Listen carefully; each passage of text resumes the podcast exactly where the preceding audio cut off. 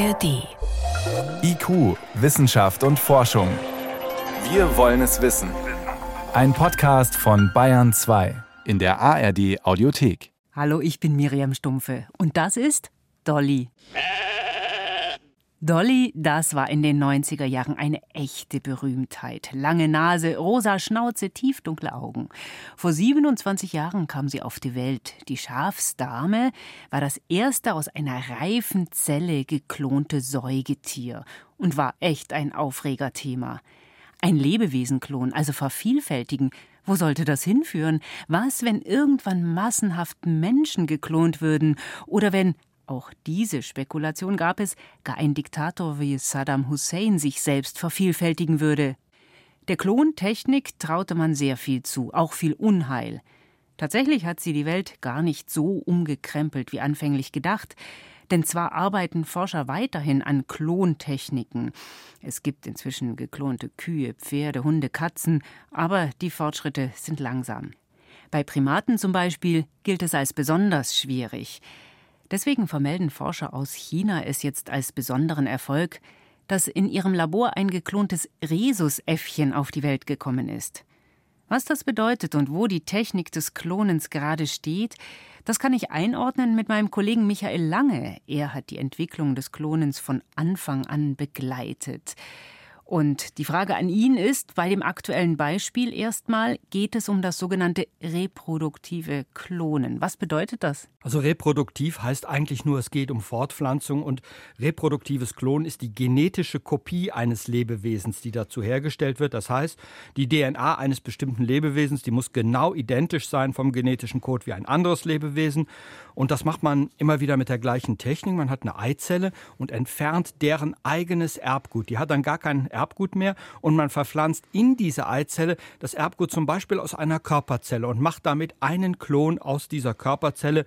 Es kann aber auch zum Beispiel eine Zelle aus dem Fötus sein, wie das jetzt in China gemacht wurde. Also man muss nur einfach ein vollständiges Erbgut in die Eizelle hineinpflanzen.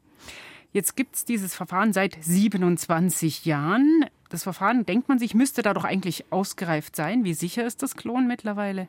Ja, es ist immer noch nicht sicher. Und zwar gibt es ein grundsätzliches Problem und das ist die Epigenetik. Die Epigenetik, das ist nicht der genetische Code, sondern das ist die Aktivität der einzelnen Gene. Und die wird beim Klonen neu justiert. Da werden Gene angeschaltet, andere Gene ausgeschaltet. Das ist eine ganz komplizierte Choreografie.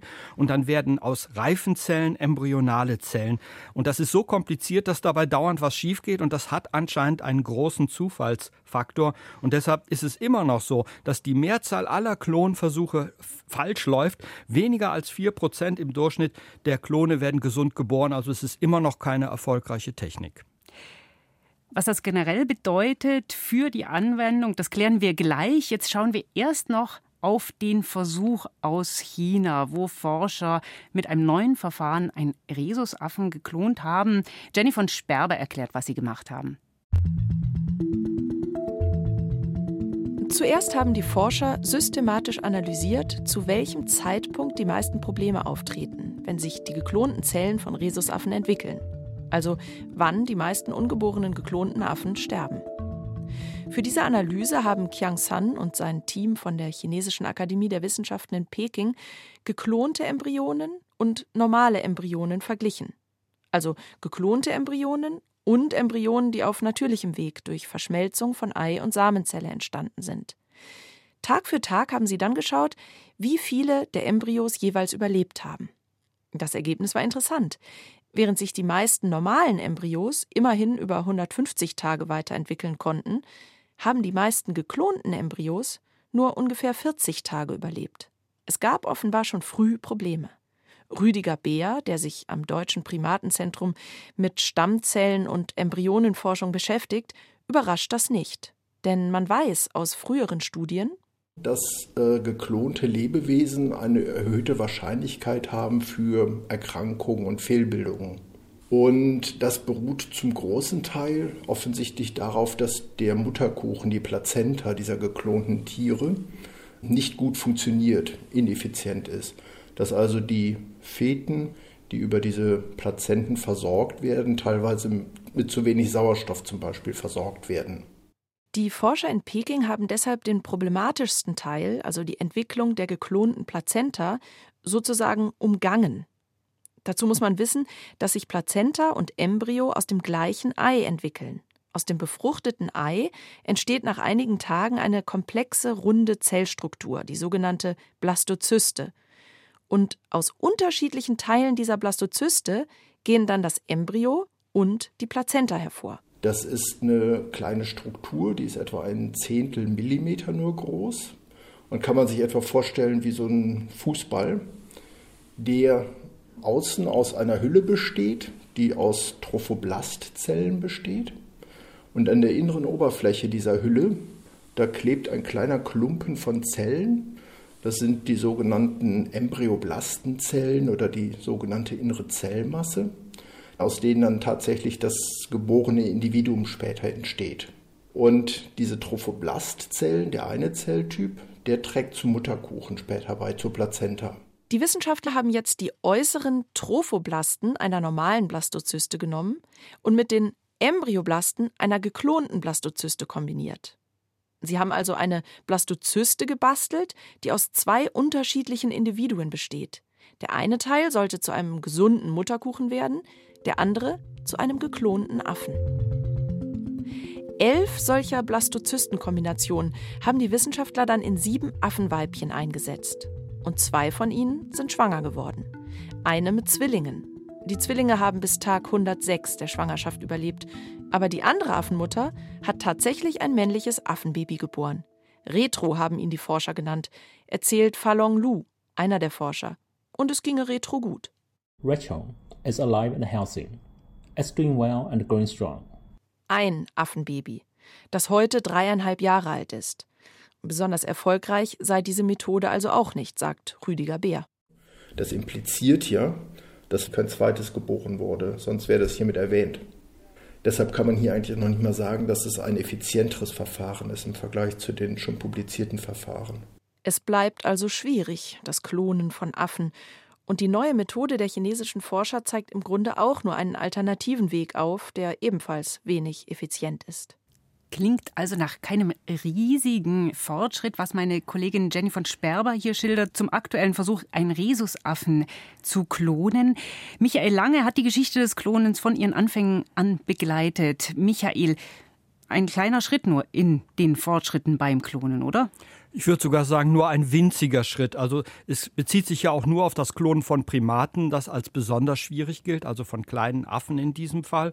Und da ist inzwischen deutlich geworden, dass selbst dieses Verschmelzen von Embryonen, da werden ja im Prinzip zwei Embryonen zusammengebracht. Mhm. Die, der eine Embryo liefert die Plazenta, der andere liefert die Körperzellen für das spätere Lebewesen. Und das ist gewissermaßen der Trick. Aber Sie können eigentlich in den Ergebnissen, die Sie jetzt vorstellen, nicht beweisen, dass das wirklich die bessere Methode ist. Es ist eine weitere Methode, die Sie jetzt weiter ausprobieren wollen. Also mehr ist das jetzt leider nicht. Und wenn man mal jetzt auf das Klonen generell schaut, das war jetzt ein Versuch für die Forschung. Warum werden denn Tiere überhaupt geklont? Also in der Forschung geht es meistens darum, gentechnisch veränderte Lebewesen herzustellen, also nicht einfache Klone.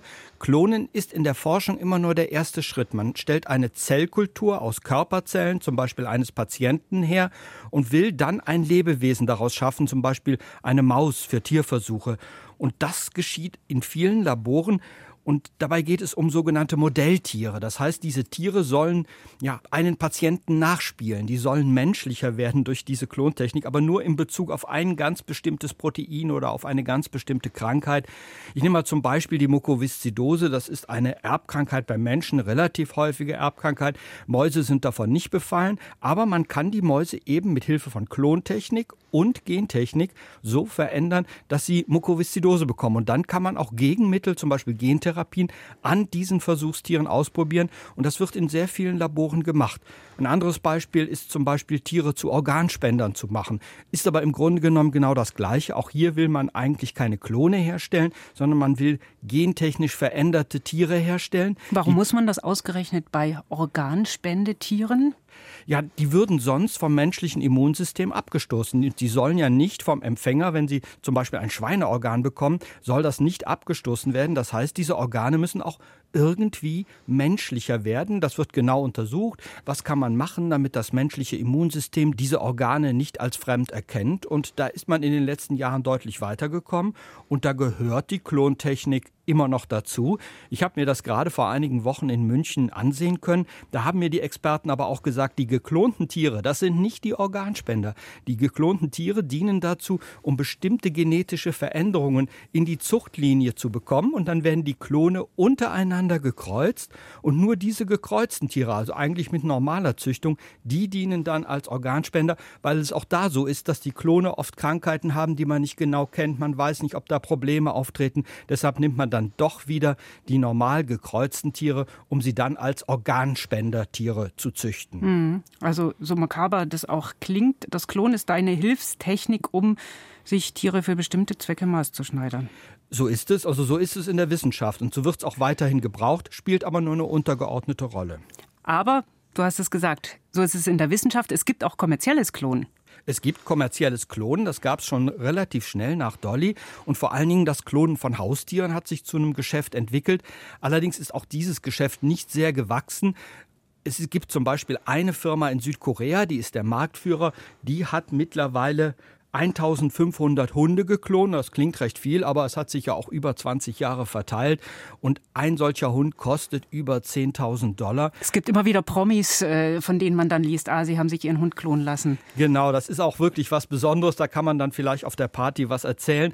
Aber das Problem ist, diese geklonten Hunde sind noch nicht mal eins zu eins Kopien dieses Hundes, an dem man sich vielleicht erinnern möchte. Menschen verlieren ein geliebtes Tier und wollen dann wieder genau das Gleiche. Der Charakter der Tiere ist natürlich anders. Der hängt ganz erheblich von der Erziehung ab, von den ersten Lebenswochen und eben nicht vom Code der Gene. Und dann ist es auch so, dass manchmal sogar die Fellfarbe anders ist. Und dann sind natürlich die Herrchen und Frauchen dann sehr enttäuscht, dass der Hund, der Klonhund, sogar auch noch anders aussieht. Also das ist nicht gerade ein Erfolgsprojekt. Aber es werden weiterhin vereinzelt Hunde geklont und andere Haustiere auch. Hm. Und wie ist es mit dieser großen Angst geklonte Menschen. Also dieser Rhesusaffen, also Primatenversuch weist darauf hin, naja, könnte man das trotzdem noch im Blick haben? Theoretisch ist es natürlich möglich, fast alle Säugetierarten lassen sich klonen, wenn man es nur lang genug versucht. Aber auch mit diesen neuen Ergebnissen ist man dem Klonen von Menschen jetzt noch nicht wirklich nahe gekommen. Es sind ja auch keine Menschenaffen.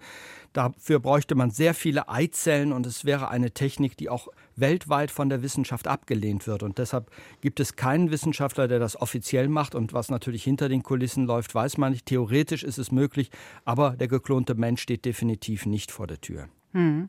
Unterm Strich, es ist schwierig, das Klonen. Es hat ethische Probleme, ähm, auch was macht man alles mit Tieren zum Nutzen für die Menschen? Braucht die Wissenschaft das Klonen überhaupt? Ich denke, diese Modelltiere, die spielen schon eine wichtige Rolle. Und wenn das nicht mit anderen Techniken möglich ist, wird das Klonen von der Wissenschaft, nach Meinung der Wissenschaftler, in diesem Bereich gebraucht.